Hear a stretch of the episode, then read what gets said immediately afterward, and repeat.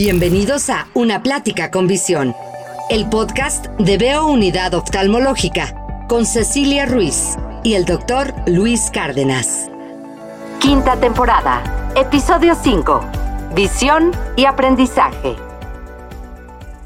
¿Qué tal? ¿Cómo están? Bienvenidos a una plática con visiones. Ya estamos muy contentos, la verdad, muy emocionados. Ya saben que somos muy internacionales, pero hoy tenemos una invitada de súper, súper lujo. Antes que nada, pues saludando como siempre al doctor Luis Cárdenas. Luis, ¿cómo estás? Bien, Ceci, ¿cómo estás? Muy contenta. Yo también en un episodio más de una plática con visión y el día de hoy efectivamente con una súper invitada. Así es, hoy vamos a hablar acerca de la visión y el aprendizaje y para esto viene desde España la doctora Ana Vargas. Ella es óptico y optometrista, tiene maestría en terapia visual, maestría en neurociencias, tiene un doctorado en ingeniería de la visión Además, es profesora de la Universidad Rey Juan Carlos y de la Universidad Politécnica de Cataluña. Ella es directora del Centro Tratavisión Skeffington de Madrid, que actualmente cuenta con dos sucursales en esa ciudad y próximamente una tercera. Así que un placer tenerte, Ana Vargas, con nosotros en una plática con visión. ¿Cómo estás? Platícanos. ¿Cómo te trata aquí México? Bueno, muy bien. Yo estoy encantada de estar también con todos vosotros.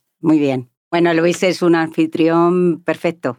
Igual que tú. Hoy vamos a platicar sobre un tema que es por demás interesante. Vamos a hablar acerca de visión y aprendizaje. Pero antes, platícanos un poquito acerca de ti, Ana, quién eres, a qué te dedicas. Bueno, yo soy óptico-optometrista, como has dicho. Llevo ya muchos años en esta profesión. Terminé en el año 90 y en principio me especialicé mucho en las lentes de contacto porque bueno, pues me interesaba más que lo que es la propia venta ¿no? de gafas. Y luego, con los años, pues me he ido especializando en optometría clínica y en terapia visual. Entonces atiendo todo tipo de población, o sea, trabajo con bebés, con niños con dificultades de aprendizaje, con personas con discapacidad intelectual, con daño cerebral. Y entonces, bueno, pues fundamentalmente me dedico a lo que son los exámenes clínicos y lo que es la rehabilitación visual. Ana, Hoy vamos a hablar de un tema bien interesante que es la visión en el aprendizaje. Pero cuéntanos, por favor, ¿qué influencia tiene el ver bien o ver mal en aprender?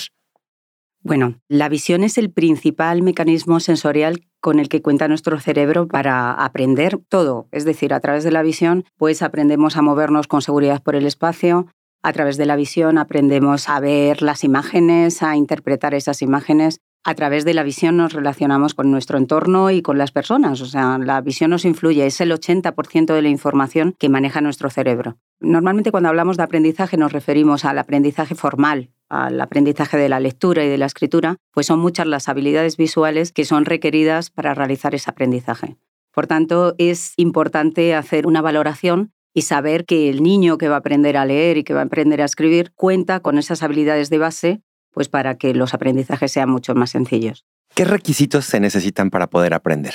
Bueno, aprender es adquirir una habilidad que se va a mantener en el tiempo. Para poder aprender cualquier cosa en la vida necesitamos tener un sistema nervioso que nos soporte ese aprendizaje, que permita que entre información y salga información. Tenemos que tener también unos estímulos que sean significativos. Es decir, a un niño pequeñito de nueve meses no le podemos poner de pie y que empiece a caminar porque eso no sería significativo para él. Entonces, a cada etapa del desarrollo, el aprendizaje tiene que ser algo que sea significativo. Tenemos que contar con el deseo de aprender aprendemos porque queremos aprender. Entonces, a veces nos lo saltamos, ¿no?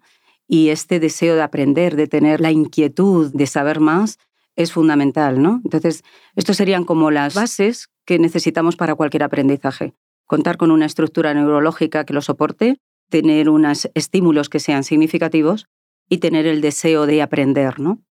A veces hay niños que tienen malas notas o que no tienen buen aprovechamiento. A veces se distraen mucho en clase y creen que son niños mal portados, ¿no?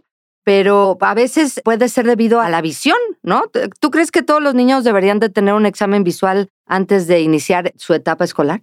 Sí, sí, todos los niños, o sea, los exámenes de base que deberíamos hacer a un niño, tendríamos que valorar eh, entre los 18 a los 24 meses de edad, porque tenemos que ver que la estructura visual está intacta y que va a ayudar a mandar información a nuestro cerebro.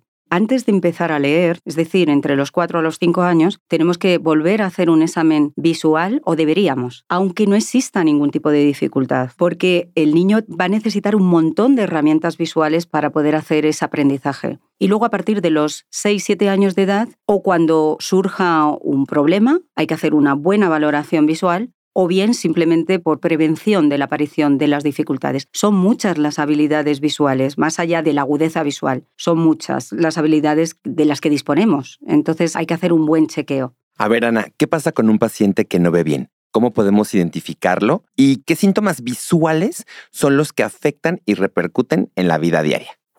Más allá de lo que conocemos todos como una dificultad de agudeza visual que nos puede hacer que no podamos determinar con detalle las imágenes, son muchas las dificultades visuales. Hay niños que no pueden aprender a leer o no pueden aprender a decodificar porque no tienen desarrollado los movimientos oculomotores que permiten hacer una buena lectura. Otros problemas visuales o la identificación serían niños que les duele la cabeza, que se les ponen los ojos muy rojos. Podría ser un problema refractivo o podría ser un problema a la hora de cambiar rápidamente el foco de un lugar a otro del espacio.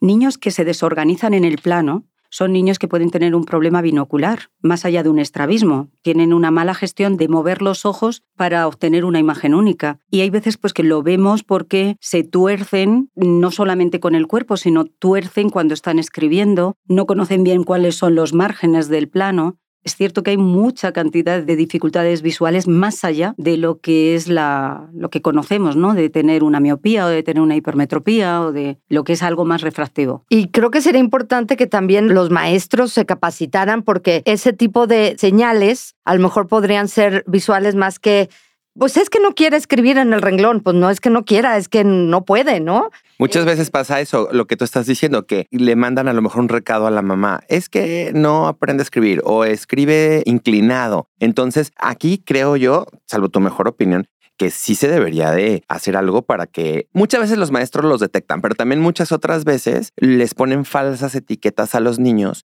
Y esto yo lo he mencionado a lo largo de los años sobre que un niño no aprende no porque tenga un problema visual, sino porque tiene a lo mejor otro tipo de trastorno. O sea, es una falsa etiqueta, que realmente el problema está en la visión. Sí, hay muchos niños que están categorizados pues de niños vagos, Y yo este término me horroriza, porque yo creo que no hay ningún niño que le guste fracasar todos los niños quieren sentirse que son los mejores y que sí, sí, sobresalir importantes. Entonces, los profesores tendrían que tener más información de cómo funciona el sistema visual o cuáles son las dificultades visuales que están ligadas al colegio. Pero también dentro de los pediatras, los chequeos que se le hacen a los niños deberían ser más extensos de lo que se hacen. ¿no? Entonces, no sé si es Sí, sería importante. Ana, platícame, por favor, ¿qué se hace en un examen visual? Por ahí me han contado que tus exámenes son largos. ¿Qué es lo que realmente te interesa saber cuando haces este tipo de evaluaciones en un paciente? Mira, yo lo he dicho al principio, el 80% de la información que procesa nuestro cerebro tiene que ver con la visión. Entonces no puede ser, no tiene sentido que la única habilidad que medimos sea la agudeza visual. O sea, es que el 80% de la información de nuestro cerebro va solo a poder ver con detalle. Entonces en el examen optométrico hay como dos tipos de exámenes optométricos. Uno que hablamos de habilidades funcionales de la visión y otro que hablamos de habilidades perceptuales de la visión. Uno tiene más que ver con el mecanismo de la vista, pero son, valoramos las agudezas visuales, valoramos los movimientos oculomotores, valoramos el sistema acomodativo, que es el sistema que se encarga de enfocar rápidamente cuando miramos de lejos, cuando miramos de cerca, y que muchos adultos lo tenemos ese sistema un poco atrofiado, pero también los niños, porque ese es el error, que pensamos que porque un niño no va a tener presbicia, la presbicia la entendemos todos muy bien, a partir de los 40 años nuestro sistema acomodativo se empieza a deteriorar. Sí, sí, yo todavía no llegamos, por eso no entendemos bien esa... la risa ya llegarás, ya llegarás. Pero es cierto que hay muchos niños que tienen problemas acomodativos o los problemas binoculares, que es las habilidades que tenemos para mover con rapidez nuestros ojos en los diferentes planos del espacio o percibir las imágenes en tres dimensiones. Entonces, todas estas son las áreas funcionales de la visión y eso requiere un examen que en el mejor de los casos, siendo muy rápido, nos va a llevar entre media hora a 40 minutos. Si no medimos todas esas habilidades, no estamos conociendo cómo está funcionando el sistema visual de ese niño, de ese adulto, y si esa manera de utilizar el sistema visual le hace competente o no en las tareas del día a día. Oye, Ana, pero cuando ya detectas tú un problema visual que está afectando las actividades de la vida diaria, ¿qué hay que hacer? ¿Solo lentes? No, las lentes nos pueden ayudar mucho. ¿eh? Yo soy una persona bastante práctica y hay veces que poner una lente de eficacia para mejorar la eficacia en un niño es ayudarle, porque no tiene que llevar esa mochila pesada de todos los días tengo que estar haciendo un esfuerzo para poder enfocar las imágenes. Entonces yo prescribo muchas lentes de eficacia para ayudar a los niños a que no tengan que hacer tantos esfuerzos. Pero más allá están los tratamientos de terapia visual. La terapia visual es hacer una nueva reorganización neurológica es desarrollar aquellas habilidades que estaban mermadas para hacer a la persona más competente. Y más competente en todas las áreas, en el área del aprendizaje, en aspectos laborales, aspectos deportivos. Entonces, bueno, pues se puede hacer mucho más que prescribir una miopía o un problema refractivo. Pero ¿por qué es tan controvertida la terapia visual? Porque hay gente que está a favor de la terapia y hay gente que dice que no sirve para nada. Pues yo creo que no lo conocen. O sea, el, tema es que a veces hablamos sin conocer en profundidad qué es lo que se hace en la terapia visual. Hacer terapia visual es muy difícil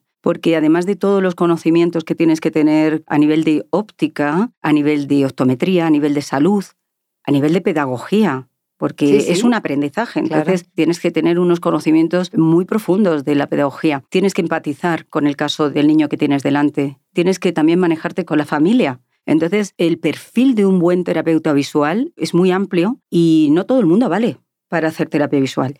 Yo lo que diría es que las personas que conocen cómo trabajamos los optometristas que hacemos terapia visual, creo que no tendrían duda de que la terapia visual funciona. No es me lo creo o no me lo creo, o sea, esto es evidencia, o sea, la terapia visual está evidenciada. Entonces no, no es un dogma de fe. Sí, es que a veces lo que sucede es que mucha gente, y yo por eso preguntamos hace rato que si solamente con unos lentes, yo siempre en las conferencias digo, es que nos quedamos a veces demasiado cortos. La gente que no hace nada más por su paciente solo le manda los lentes y se acabó el asunto. Si acaso, a lo mejor un parche. Pero ¿dónde queda el entrenamiento de las habilidades visuales? Y es por eso que creo que la terapia visual es tan importante. ¿Y por qué la terapia visual puede ayudar a un niño con dificultades de aprendizaje a mejorar su aprovechamiento escolar?